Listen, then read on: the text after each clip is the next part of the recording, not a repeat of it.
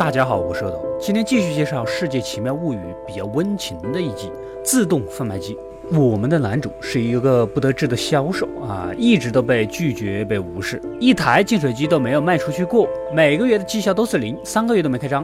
这天晚上呢，正在公园借酒消愁，想着这样活着还不如死了算了，买瓶啤酒呢也不顺利。感觉被人无视就算了吧，还被贩卖机无视，气得胡乱推机器啊！机器也不甘示弱，夹伤了男主的手啊！男主直接就把电源给拔了。然而旁边来了一个流浪汉，竟然呢还是能从没电的贩卖机里取走饮料，而且似乎很恭敬地称贩卖机为川井田先生。这是什么鬼？现在都流行给机器取名字了吗？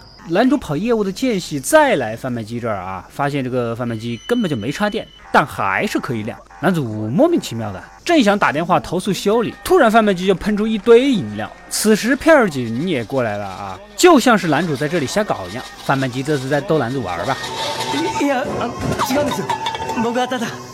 下午在公司又被经理给数落了，人生全是失败呀啊！晚上，流浪汉又来到贩卖机前讨要饮料，口中又答谢川井田先生。到底是谁呢？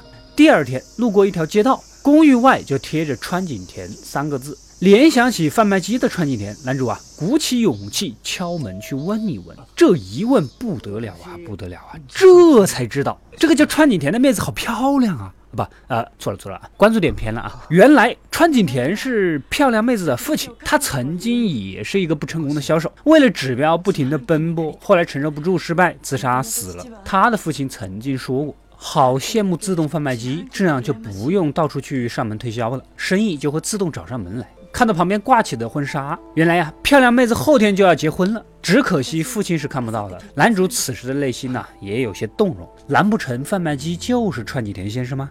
太阳快落山了，男主来到贩卖机前，敞开心扉。他也理解川井田先生的苦，自己也这样啊，真的算是同病相怜了。隔天，男主继续去上班，来公司才发现自己的位置都被人占了啊！他竟然被开除了。面对同事的嘲笑，上司的责难，男主真的是一无所有，一事无成。又来到贩卖机前找川井田先生聊天。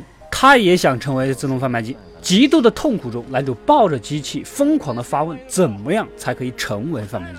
此时，一群小混混看到男主这一异常的举动，仗着人多欺负起男主起来。就在暴揍男主的关键时刻，自动贩卖机突然扑上去，阻止了他们的行为，似乎是在保护男主。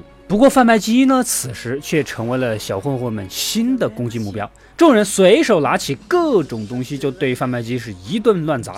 男主冲上去又保护起贩卖机起来，却被打晕过去。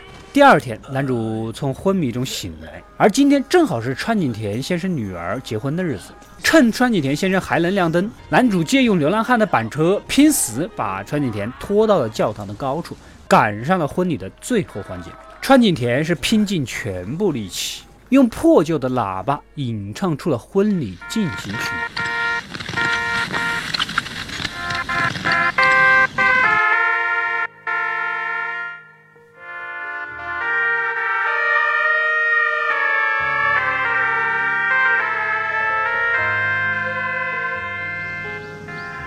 歌曲破音不断，甚至跑调，但妻子和女儿仍然隐约可以听到声音。走音的歌声仿佛父亲又回到了身边。用尽了最后一口气，川井田先生调出一瓶饮料，算是对男主的答谢，便彻底断电了。通过这次事件，男主又向之前的公司申请合同工，从头开始，比以前更加努力，更加不顾一切的为客户服务。也因此呢，男主的事业有了新的变化，销售量也越来越多。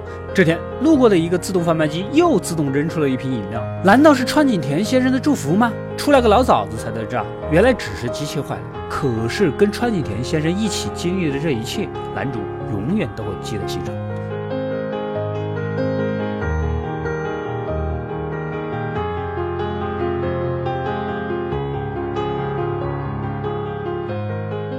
好了，故事到这里就结束了。这个故事并没有你们想要的转折，却有一份温情。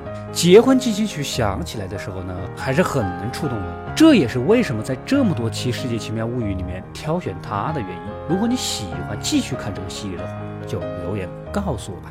快快订阅及关注“恶的过来了”，获取更多的电影推荐。我们下期再见。